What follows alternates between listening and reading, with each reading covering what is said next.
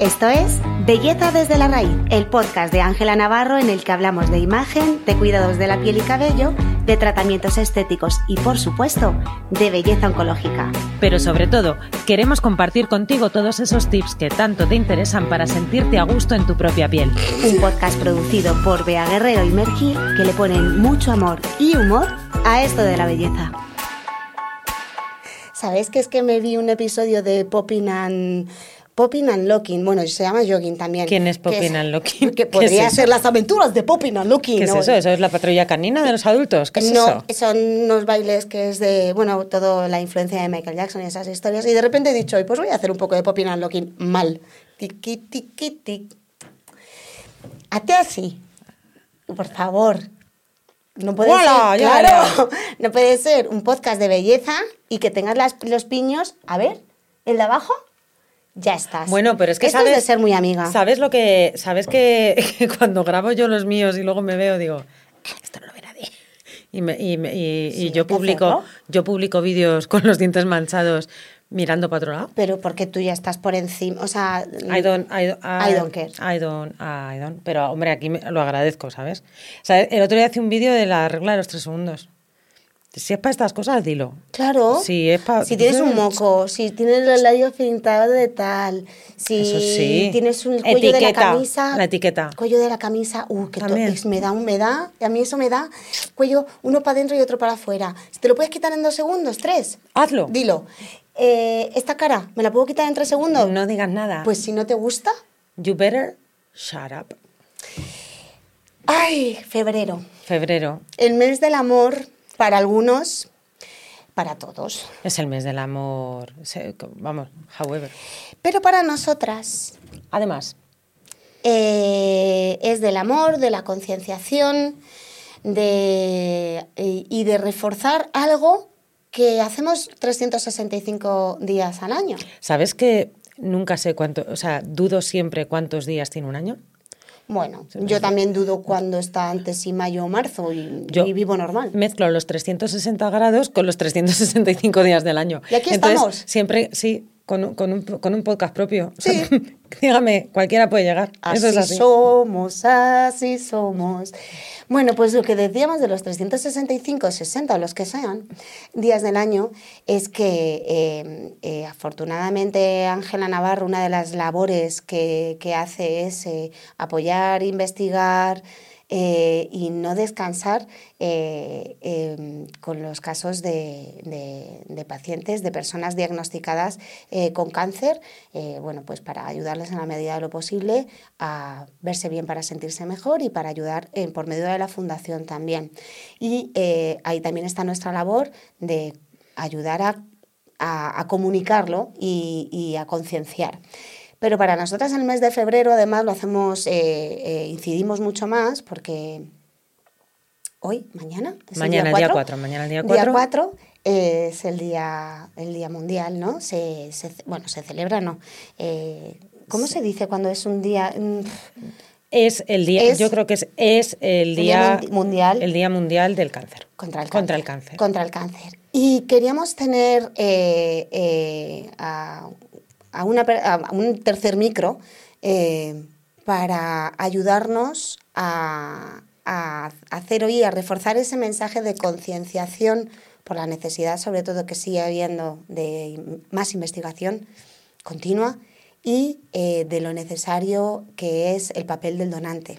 Sí, nosotras, eh, pues todo el mundo que nos conoce y que escucha este podcast, nosotras nos trabajamos sobre todo la parte holística, la parte eh, de la autoestima, la parte más eh, psicológica, pero somos plenamente conscien- conscientes de que el cáncer es, un- es una cosa muy seria, es una enfermedad que, tiene unos tratamientos muy duros para las personas que, que lo sufren y que son procesos muy complejos. Y es muy, muy, muy importante que la concienciación, como acaba de decir Mer, en, investigación para nuevos tratamientos, para que cada vez eh, los tratamientos sean más concretos y, y curen, ayuden a curar, ayuden a superar eh, esta enfermedad eh, de una forma más rápida y, eh, y concienciar a todas las personas que de forma individual eh, puedan hacer eh, donación, sobre todo de médula, que en muchos, muchos casos ayuda a salvar vidas. Y para, para estas dos cosas, voy a intentar que se me bajen los, los, pelos de los brazos, que se me han quedado un poco de punta. Y, y, vamos a presentar a nuestra invitada, que, pues preséntala tú, porque yo acabo, yo después de un speech tan largo me canso. Pues que es, es una persona que hace una labor eh, maravillosa, en, eh, sobre todo en redes sociales, eh, a raíz de haberlo vivido en primera persona de una manera muy dura y que afortunadamente hoy lo puede contar y ayudar a que muchos entendamos cómo podemos, bueno, pues eso, ayudar y, y, y, qué decir y qué no decir, etcétera. Estamos hablando de Yaiza Kumeye, y la tenemos en la pantalla. Aquí está. Buenos días, Yaiza. Hola, pues me he emocionado y todo, ¿eh? Digo, que vale, voy a entrar y no, y no estoy preparada. qué bien, de verdad. Estamos Muchas gracias. gracias a ti, gracias a ti. Qué pena mm, que no hayamos podido al final tenerte aquí eh, presente, pero en, en, el, en el estudio. Eh, pero no quiere decir que no te vayamos a tener en, otra ocasión. Pero de verdad, muchísimas gracias por sacar este huequito y por ayudarnos a, pues efectivamente, a, hablar y a, divulgar y a concienciar sobre todo y, y, bueno, sobre todo mediante tu experiencia y cómo, ¿verdad? En tu caso, el hecho, tanto la investigación como la donación fueron claves, ¿verdad? Totalmente, y, es algo que ni siquiera cuando me diagnosticaron, imagínate antes, pero ya una vez diagnosticada, ni siquiera pensé que sería tan importante estas dos cosas, tanto la investigación como, como una donación de médula, porque en ambos casos fueron como un, un tándem para, además de, de, los tratamientos ya, ya hechos, fueron la clave para que yo a día de hoy esté, esté aquí. Total. Estuvimos ayer eh, y, conocíamos tu caso porque te seguimos en redes porque eres una gran divulgadora. Eh, tú eh, tuviste a los 22 años un linfoma, ¿puede ser? Cuéntanos un poco qué tipo de cáncer. me diagnosticaron. Cuéntanos un poco qué es, qué, es, el tipo de, qué tipo de cáncer es un linfoma, cómo fue tu proceso de, desde que te diagnostican. Cuéntanos, cuéntanos un poquito que es una, es una historia súper interesante. Pues me diagnosticaron con 21 años de, linfoma. Yo ya había, pues había pasado más de un año donde yo tenía síntomas muy, muy diversos y para mí muy extraños, que eran, pues así muy resumidamente, porque lo gordo viene después, eh, mucho picor en la piel, sudoración nocturna, eh, pérdida de peso muy bestial, mm, diarreas, mm, fiebres, febrículas constantes estaba desesperada y mi doctora decía, bueno, eres una mujer joven, síntomas que no me cuadran, tienes ansiedad. Entonces cada vez me decía que yo tenía más y más ansiedad y digo, ansiedad me está dando de decir que tengo ansiedad. Al final, un día en una radiografía vieron un tumor de 14 centímetros eh, en el mediastino, que es la zona donde están eh, los pulmones, el corazón, y ingresé al día siguiente y empezamos con, quimioterapia. El linfoma, eh, yo nunca había escuchado hablar de, este cáncer, pero el linfoma es un cáncer hematológico, un cáncer de la sangre que afecta al sistema linfático, ahí el nombre. El sistema linfático eh, tiene los ganglios linfáticos, que, también habremos escuchado hablar, que se encargan de producir las defensas del cuerpo. En concreto, hay los linfocitos que se encargan de combatir virus y bacterias. Pues estos linfocitos, en lugar de reproducirse de manera normal, lo hacen de manera descontrolada, se acumulan, crean tumores muy grandes, muy agresivos. Es lo que me pasaba a mí. Así que es, un cáncer hematológico de la sangre, como podría ser, por ejemplo, la leucemia, que es más famosa, pero en la leucemia no hay tumor sólido, normalmente y en linfoma sí, eh, que era, era mi caso. Era un linfoma inclasificable porque tenía diferentes tipos de linfocitos afectados. El caso que empezamos enseguida con la quimioterapia, porque además yo ya hacía tiempo que, que, tenía telita. Empezamos enseguida con la quimioterapia. Eran quimioterapias de ingresos largos de cinco días sin parar recibiendo quimioterapia. Me dijeron, no te preocupes porque eres joven, al ser tan agresivo, responde bien a, a los tratamientos. El linfoma es bastante bueno de, de curar. Así que vamos a empezar. Y yo, claro, 21 años, mmm, empezando mi adultez, tenía unas ganas de, de, de empezar y acabar, mm. que os hacéis una idea, yo Total. creo. Entonces empezamos, hicimos, hice seis ciclos de, de esa quimio, que eran seis meses. Me dijeron, vale, vamos a hacerte una evaluación y no había reducido el tumor. El cáncer seguía igual. Me dijeron, no pasa nada. Hay un montón de líneas de tratamiento. Y empezamos con una quimio de rescate, que es una quimio un poquito más agresiva, y a los tres ciclos vieron que tampoco funcionaba, que era muy agresivo, muy resistente. No pasa nada, no pasa nada porque hay otros tratamientos. Me dijeron un autotrasplante de células madre, que es un autotrasplante de médula, uh -huh. que te ingresan durante un mes, te ponen la quimio más fuerte que existe, te revienta la médula, te quedas sin sangre, pero no pasa nada porque te la vuelven a poner. Por eso se llama autotrasplante, porque en realidad te trasplantan tu propia médula. Eso lo combinaron con 18 sesiones de radioterapia. Ahí ya había pasado poco más de un año desde mi diagnóstico, un año sin parar de quimio, quimio, quimio y todo. Me dijeron, vale, vamos a esperar tres meses, porque ahora mismo está todo muy inflamado, no, no se puede ver en las pruebas cómo ha salido, pero seguro que ha salido bien. Entonces me llaman a los tres meses y me dicen, pues no ha salido bien. Pero no pasa nada, porque hay otro tratamiento.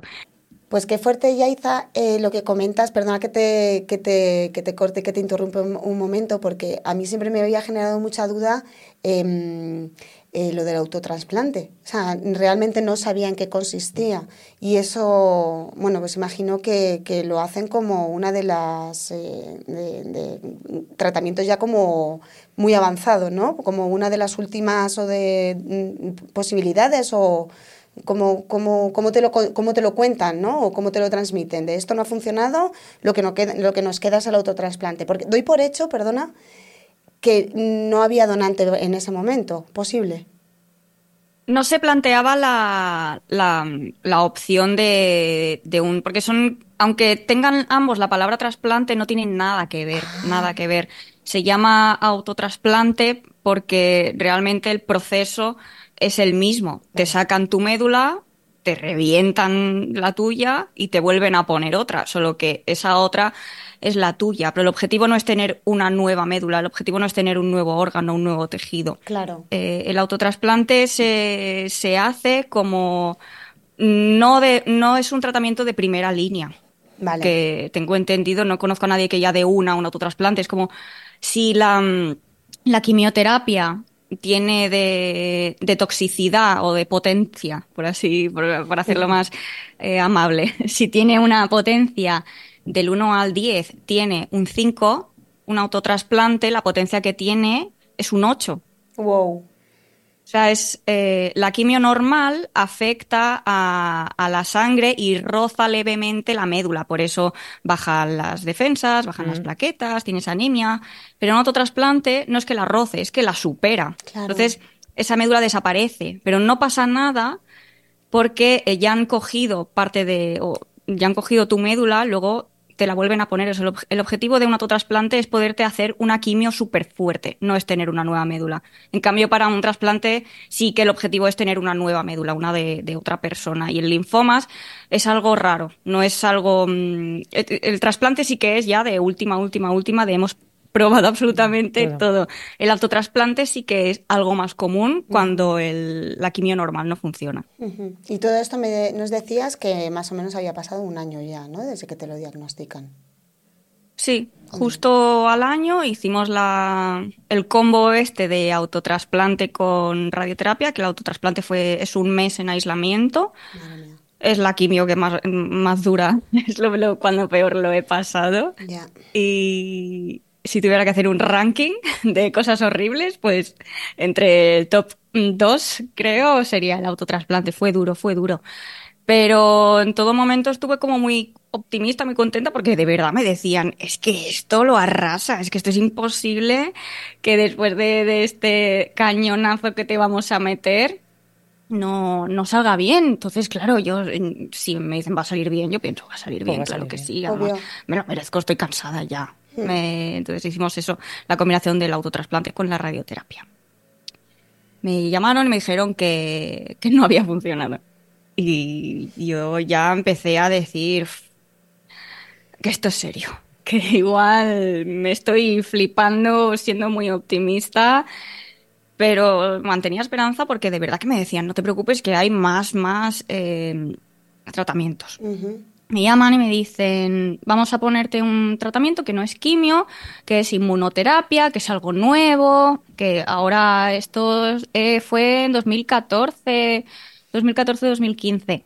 Claro, ahora la, inmunotera- la inmunoterapia no es algo nuevo, pero hace 10 años Claro. sí, hacía poco que lo, que lo Claro. hacían. Entonces, Mm. claro, yo no había, si no había escuchado hablar del linfoma ni de autotrasplante, imagínate de la Las inmunoterapia. soluciones, claro. Pero me dice, bueno, lo hacemos y yo, claro, claro, lo hacemos, qué remedio.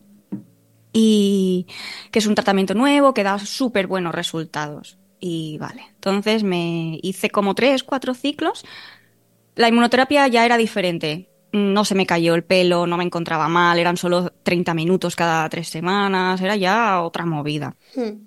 Y me, me llaman para los resultados después de, de la prueba para ver qué, qué tal. Y me llaman y me dice, por favor, ven acompañada. Y yo, vale. Ha salido tan bien que quieren dar la noticia a mi En familia grupo. también. Sí, una fiesta. Yo me esperaba entrar y globos. En plan, al fin, tía, dos años ha costado, pero aquí estás. Bueno, pues entro y fui con mi madre y con mi hermano. Y la doctora estaba llorando. Ya. Madre mía. Y me dice, bueno, siéntate, sentaros. Claro, al verla llorar, yo empecé a llorar, y mi madre a llorar, y mi hermano a llorar. Porque era tu oncóloga tenía- que te había, se- te había acompañado durante esos dos años, durante todo el proceso. Mm, Sí, sí, sí, era, era, era mi hematóloga desde el principio, que además Claro. es curioso porque cuando la conocí, a, los meses se quedó embarazada, entonces yo viví todo su embarazo, su baja, su vuelta al curro, hablar de su bebé. Eh, veía, era los como lazos, un, ¿no? para mí fue Sí. muy, como muy simbólico ver cómo la vida seguía, pero no para mí, porque en los últimos dos años y medio había recibido tratamientos y punto. Y en cambio había nacido un bebé y todo. Y me, me recibió llorando ya. Y me, me dice, "Eh, lo siento, ya no hay más tratamientos, hemos hecho todo lo que hemos podido, ya no, ya no podemos hacer nada más, estás muy débil, eh, enhorabuena por todo lo que has luchado, no te preocupes porque te vamos a acompañar en, en el final de vida. Va ahora al salir, ve al final del pasillo que está paliativos y en cuidados paliativos te van a acompañar, no vas a sufrir, eh, son súper amables y yo, Uf, ¿por? Claro, es que estamos las yo dos. tenía, No nos estamos viendo, pero estamos la... Perdón. Uf. es que, claro, ahora lo cuento así, pues porque al final yo creo que disocias un poco. Claro, Y- es una peli, ¿no? pero- es como que a ti no te, te disocias totalmente y lo cuentas como si, si fuese otra Sí, persona. como si fuera otra ¿no? persona. yo ahora estoy aquí en un podcast súper guay, pero esa no soy yo. yo hace años no estaba en esa sala. Eh, Ay, que bueno, el hecho que esté aquí es un spoiler. Eh, un No, poco no, es spoiler sale bien. Te como. Te como. Ay, ¿Cómo pudo ser? ¿Cómo pudo ser? Paliativos, madre mía, de mi vida. Madre Sí, mía. claro, de todo yo creo que la única palabra que conocía era paliativos. De, de, pues, mm, uy, paliativos, es, es muerte. Entonces recuerdo en ese momento, eh, primero me sentí ridícula. De, Uf. tía, tienes cáncer. ¿En serio? ¿No has pensado en que esto iba a pasar? Ay, por es que favor. pero- nadie, ni nadie externo, ni yo misma, nadie me hizo creer que esto podía pasar, que los tratamientos no funcionarían. Nadie. Sino, no, es un seis meses malos, un año malo, dos años malos, pero ya está, se va a cerrar este paréntesis Ya. y va a pasar. Pues ahora resultaba que no iba a pasar, que iba a morir con 23 años, que y eh, me sentía estúpida por haber pensado que yo iba a salir de eso. De- pero es cáncer, tía, espabila. Y, mm, empecé a, a imaginar mi, mi, lápida, ¿no? Pues Yaida Cumelles, de 1992, 2015. Bueno, fue como, como extraño y recuerdo de, de, preguntar, era, creo que era junio, julio, acababa de cumplir 23. Yo cumplo en junio, creo que era julio, agosto, me dijeron, le pregunté, pero, pero ¿cuánto? Tipo, un año más.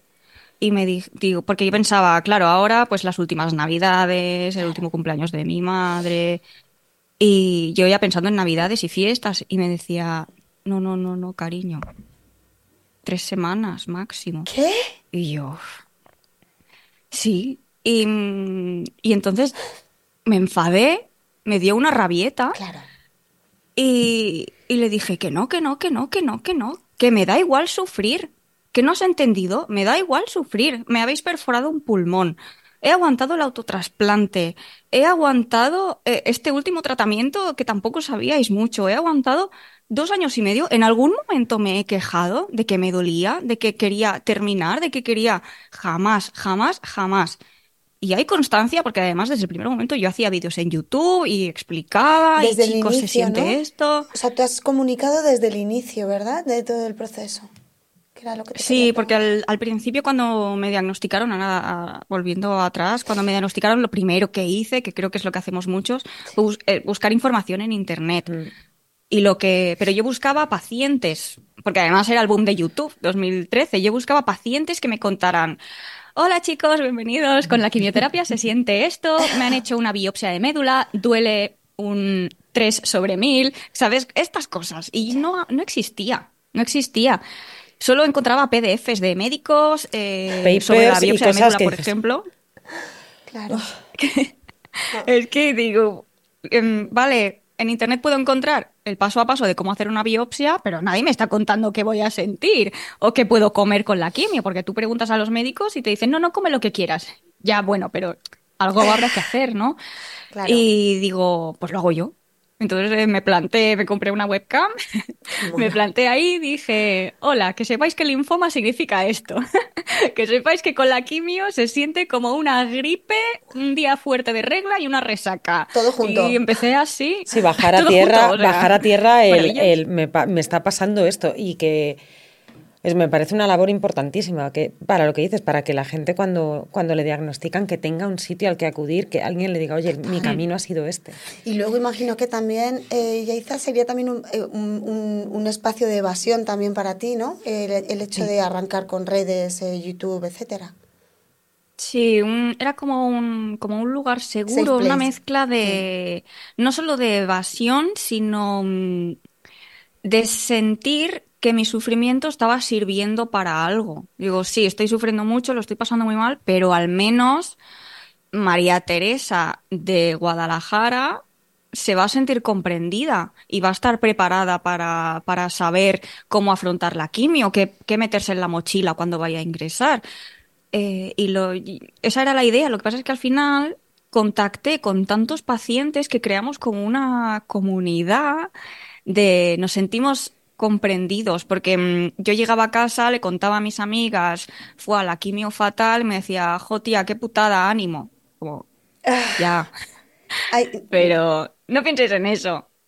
ya. No, bueno, ¿Sabes? ¿en qué pienso? Entonces, al, al hablar con otros pacientes, la respuesta era diferente y era justo la respuesta que me hacía sentir bien de, hostia, ¿te ha pasado esto? Pues a mí me ha pasado esto otro. Jaja, qué rabia, hoy me he cagado encima y tú, no, yo no, enhorabuena. Es como... Uh, te ¿Sabes, Yaita, que tenemos, tenemos un episodio nosotras en Belleza desde la Raíz, cuando todavía no era video podcast, de hecho, que se llama ¿Qué decir y qué no decir a un paciente con cáncer? Porque nos encontramos en, en, el, en el salón, al final, eh, eh, bueno, pues son muchos años eh, aco- acompañando a personas diagno- diagnosticadas y, entendemos muy bien, ¿no? Eh, todo el equipo que se dedica a ello, que hay cosas que, es eso, que es por no saber, evidentemente, cuando tú te encuentras eh, con una persona querida cerca que le diagnostican, no tienes ni idea de, de qué decir y qué, no, y qué no decir. Y esos ánimos y ese, venga, que esto se pasa y venga,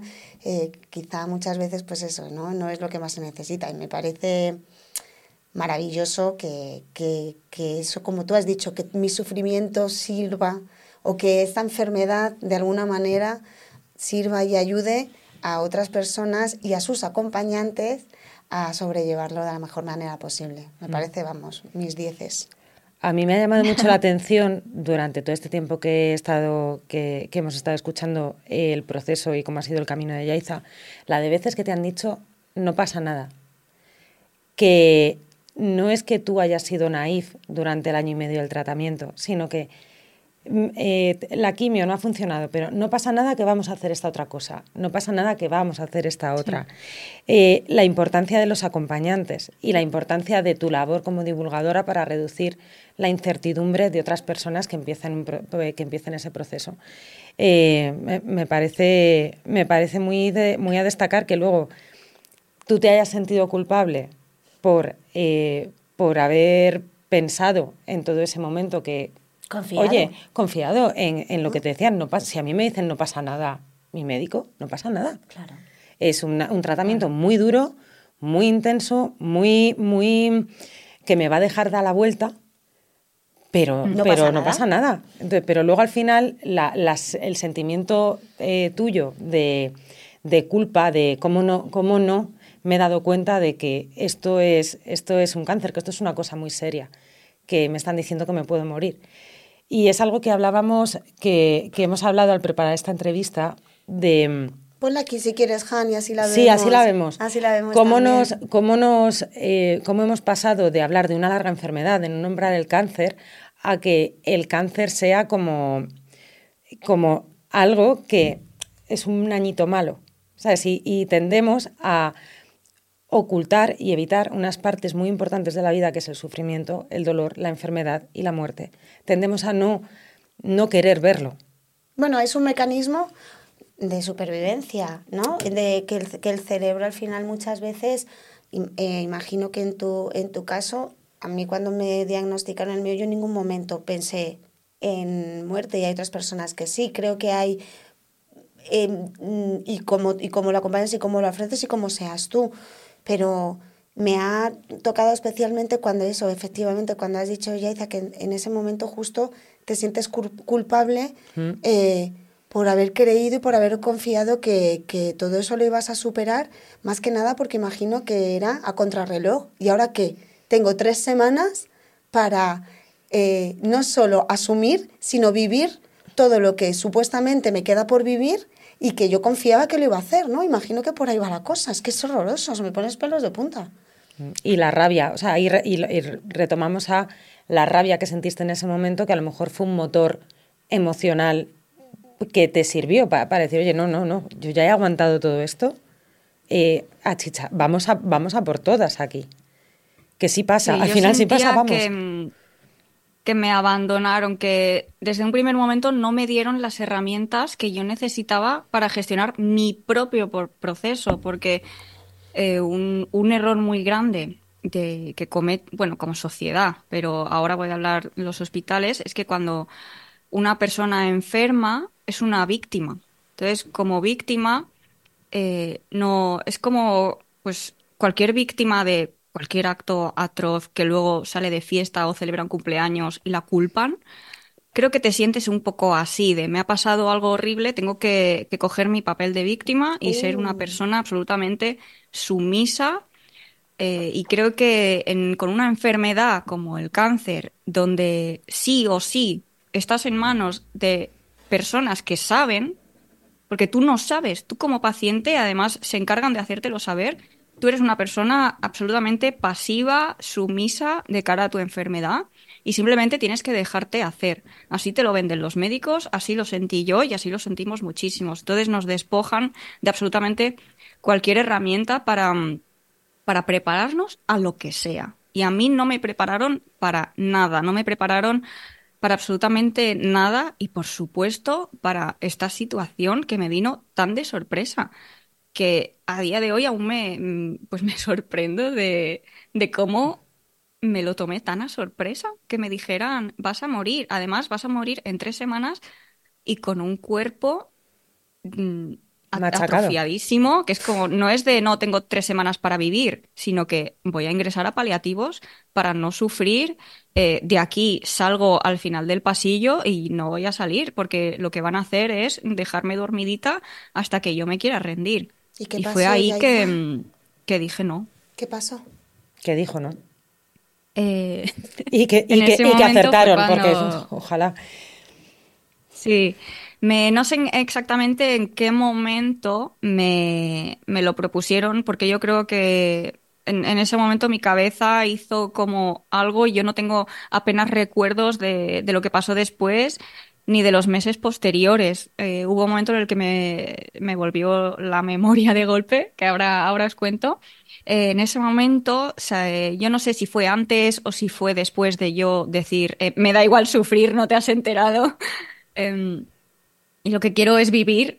Y, es que a mí le dije, a mí no me da miedo el dolor, no me da miedo el sufrimiento. Hay mucha gente que sí, que dice, no, para mí una vida digna es morir sin dolor. Para mí no, para mí, eh, o sea, le temo más a la muerte que al sufrimiento. Eso, 2000. Mm, y, y ahí me dijo, pues me ofreció la oportunidad de dar mi cuerpo en vida a la ciencia.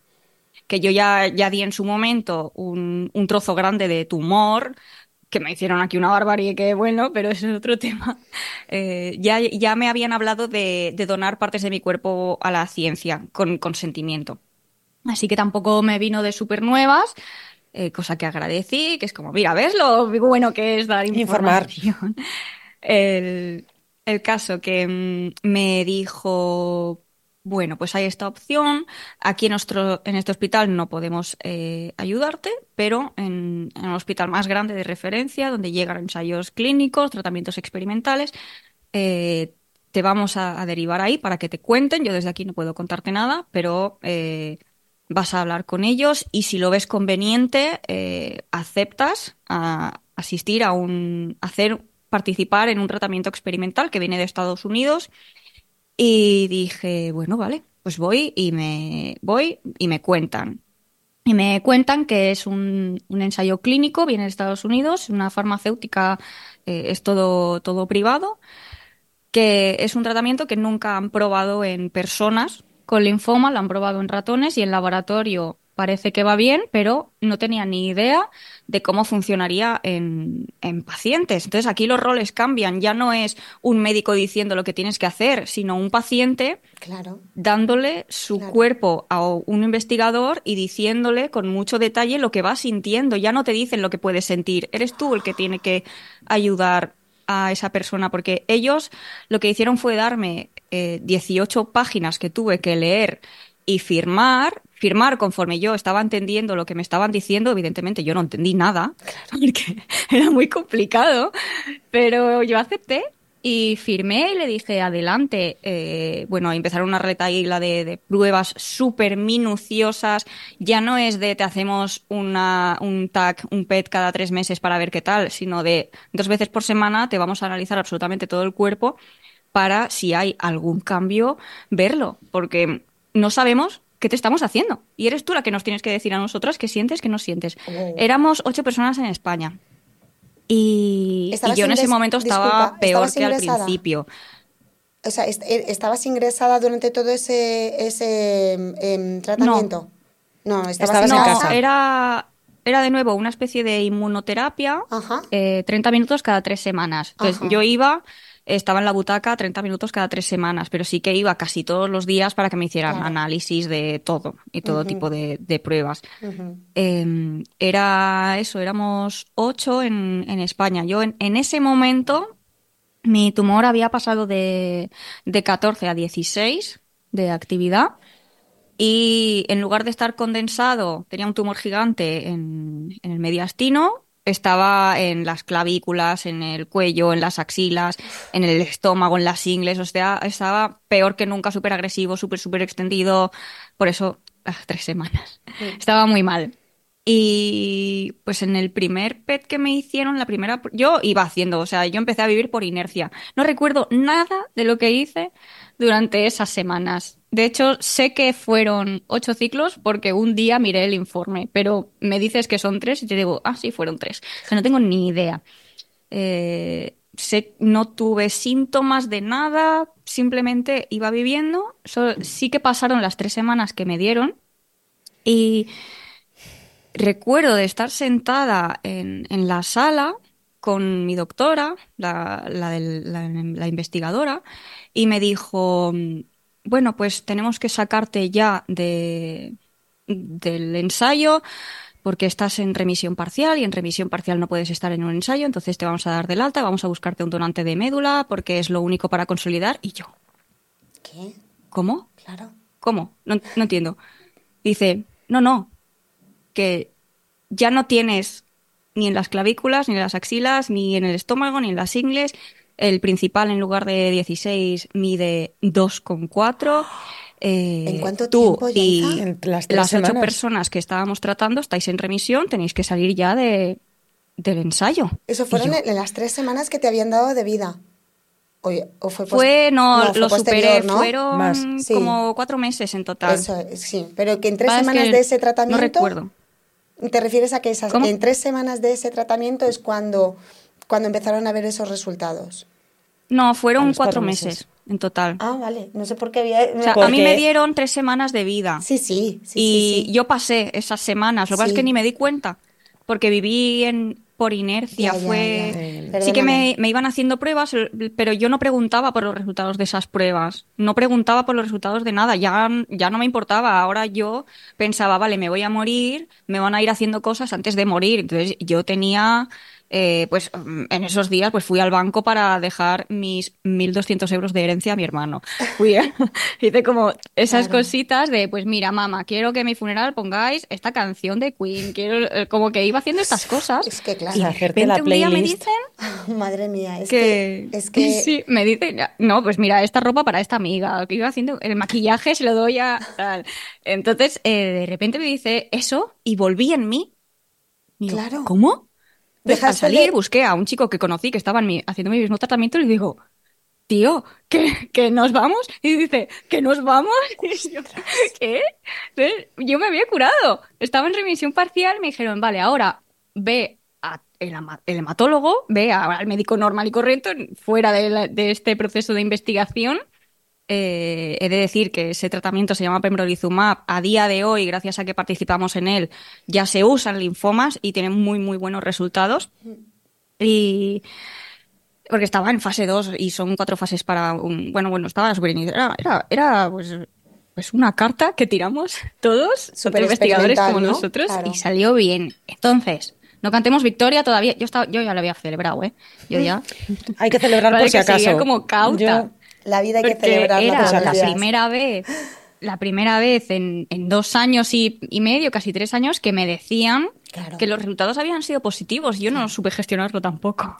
Igual que no te preparan para decirte que va a salir mal, una vez sale mal, tampoco te preparan para decirte que va a salir bien. Total.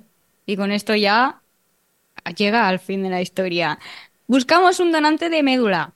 Y yo, súper emocionada. De al fin ha valido la pena, qué bien, lo celebramos súper feliz, al fin ha valido la pena, ves que no soy una ridícula, que tenía razón, todo el mundo tenía razón, que bien. Y, ya empecé con, ¿y quién será mi donante? ¡Qué emoción! ¿Quién será mi donante? ¿Cómo será? Mm, ¿Podré hackear el sistema para darle un abrazo y viajar a donde esté para decirle, soy yo, gracias, no sabes la que he pasado?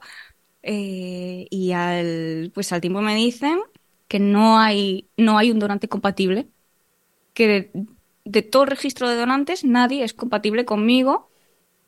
¿Sabíamos cuántas personas hay en ese registro? Ostras, pues no lo sé.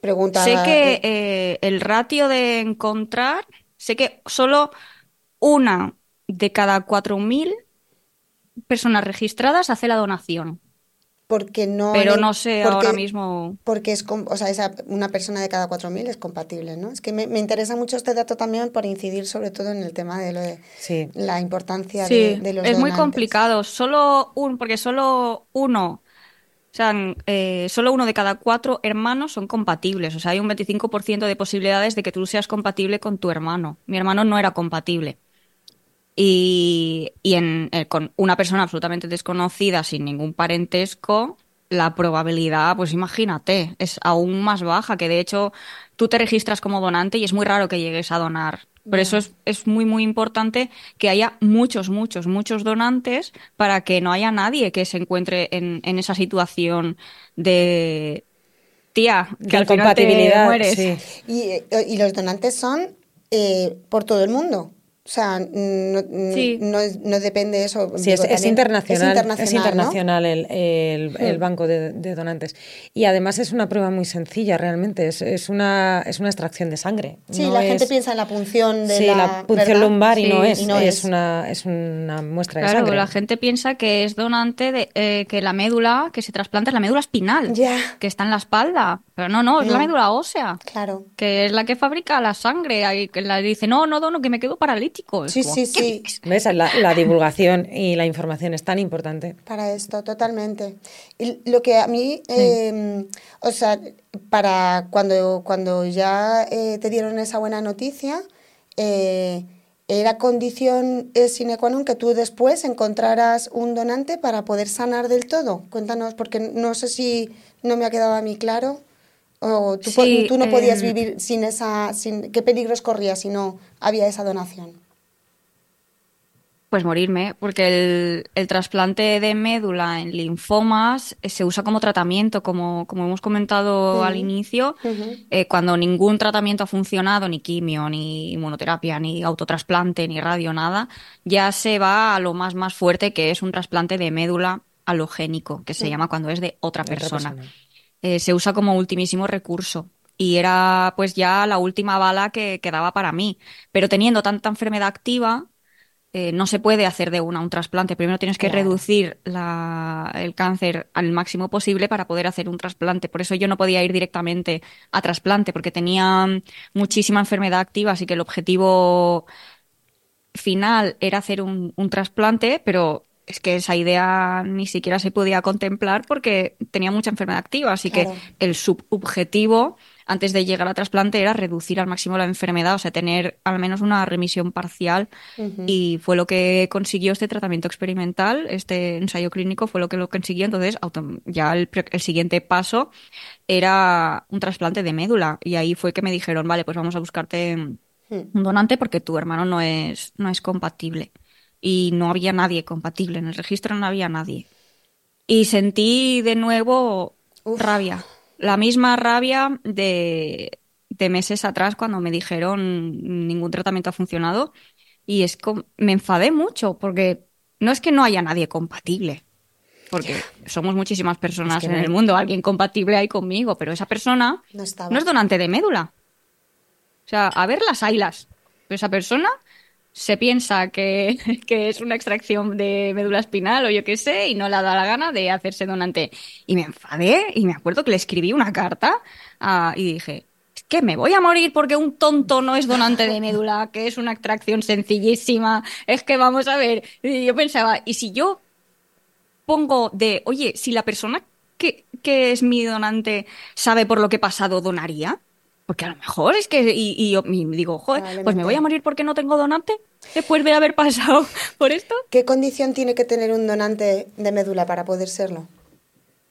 Tiene que estar primero bien de salud, salud bien, normal, tener entre 18 y 40 años y ya está. Eso es todo. o sea, no tiene que tener ninguna enfermedad que se pueda transmitir al, al paciente o que por hacer la donación empeore su propia enfermedad. Eh, pero básicamente es eso, estar bien de salud y tener entre 1 y 40 años. Ay, entre 18 y 40 años. Entre 18 y 40. Vale, o sea, creo que, esto es muy útil, evidentemente. esto esto es una rabia. Eh, sí, tenemos la misma rabia las dos ahora, ahora mismo. Nos hemos escapado por, por unos meses, por nada. Bueno, pero nosotras no, pero, pero pues vamos a recalcar muchísimo la importancia. Hombre, por supuesto, porque si yo esta conversación, Yaiza, la llego a tener hace eh, unos años... Yo voy de cabeza. Totalmente. Cuéntanos cómo lo encontraste entonces, cómo, cómo dieron, disteis con, vuestro, con tu donante, porfa. Pues, dado que mi ángel de la guarda no era una persona externa, eh, que sí, lo, lo, lo, pensé en ese momento, ¿eh? De enfado, quiero decir, eso es absolutamente altruista y todo el mundo que haga lo que quiera, pero que si es donante, pues puede pues mejor. muchas vidas. Como no había nadie, me dijeron, mira, hay un nuevo tipo de trasplante, el que te gusta a ti innovar, hay un nuevo tipo de trasplante, porque la compatibilidad ideal es del 100% pero si es del 80 o el 90%, también se hace un trasplante, pero cuanta más compatibilidad, mejor, claro. Sí, menos riesgo. Me dijeron, hay un tipo de trasplante que se hace de hermanos, padres o hijos, o sea, parentesco directo, que son el 50% compatibles. En este hospital hemos hecho ya dos y tu hermano es 50% compatible. Entonces podemos tirar hacia adelante hasta este tipo de, trasplante que se llama haploidéntico. Trasplante haploidéntico es de un familiar directo que es 50% compatible. El riesgo es mucho mayor, eh, el proceso es diferente, es muchísimo más intensivo, más tóxico, más duro, eh, pero es que realmente no existe otra, otra opción. Me dijeron, si quieres, si quieres podemos irte poniendo este tratamiento experimental mientras salga un donante, tal. Y digo, no, para adelante con mi hermano 50% compatible.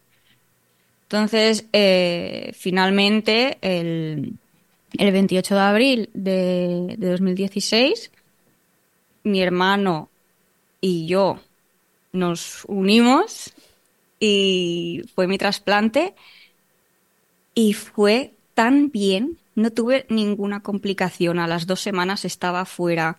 Eh, el, el 2,4 que me quedaba en mi cuerpo desapareció.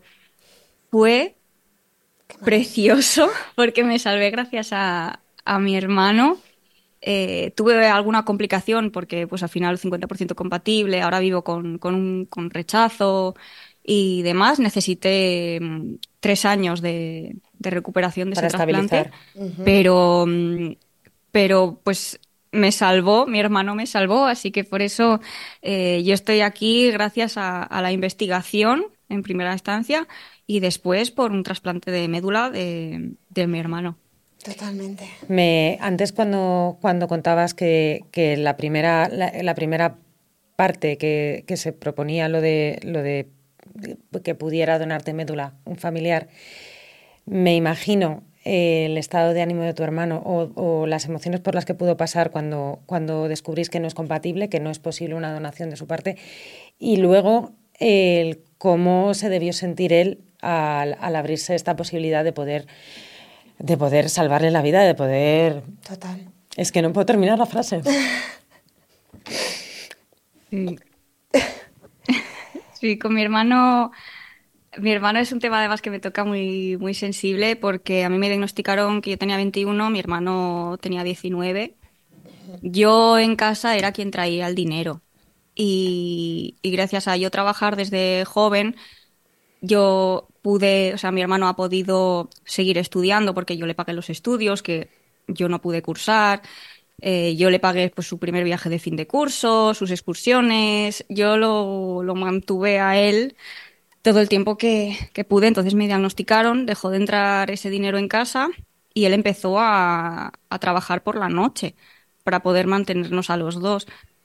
Él trabajaba de botones en un hotel por la noche, por el día, por la mañana estudiaba, por la tarde estaba conmigo en el hospital. Todo, toda esa situación le sobrepasó y él cayó en una depresión muy profunda. Le afectó mucho mi enfermedad y tampoco es como que él se dedicaba a mí y, a su futuro, pero su presente na nadie, nadie se estaba cuidando. Entonces, cuando, cuando a mí me dijeron, cuando nos dieron la noticia de que, de que yo iba a morir y de que encima él no era compatible, eh, pues claro, él en, plena depresión fue muy duro para él también. Y, y creo que un, uno de los motivos por los que yo tampoco me permitía caer era, era por él. Claro. Bueno, creo que el, el, único motivo por el que yo no quería caer era, era por él, porque él se estaba esforzando mucho para que yo estuviera bien. Eh, porque él, él, me cuidaba, él me hacía la comida, él, él, compraba, él había aprendido a pues, hacer todo lo de casa, trabajaba, estudiaba, tuvo que dejar los estudios porque el trabajo no le podía dejar. Y cuando le dijeron que sí, que era compatible, y además hizo la donación el día de su cumpleaños, el 27 de febrero, y, y claro, fue algo... No, nunca hemos hablado del tema, la verdad. No nos hemos sentado a decir, oye, muchas gracias por haber hecho esto, ni él me... O sea, yo nunca le he agradecido de manera directa, él nunca me ha dicho nada de manera directa, pero es que no ha hecho falta porque ha sido un constante demostrar. Y cuando hizo la donación, cuando me hicieron el trasplante y cuando ya me dijeron después del trasplante que estaba en remisión, que el cáncer no volvía, que no había indicios de que fuera a volver y ahora han pasado ocho años y no va a volver, no ha vuelto. Eh, como sabía que tenía que ser él. Qué bonito. Voy, a, voy a intentar eh, decir tres frases seguidas. Em, la importancia que, no pararemos de decirlo de, de la investigación. Eh, hace falta dinero para poder hacer ensayos clínicos. Y no, es que no puedo. Bueno, voy a intentarlo yo.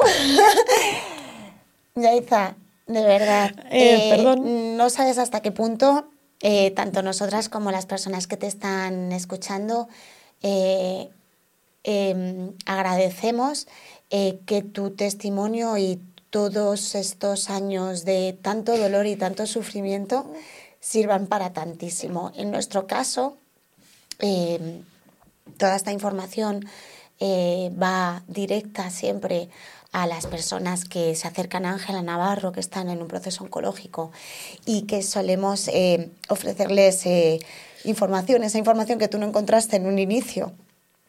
Y estamos seguras de que es, este podcast, este episodio vale, vale un tesoro. Lo mismo que vale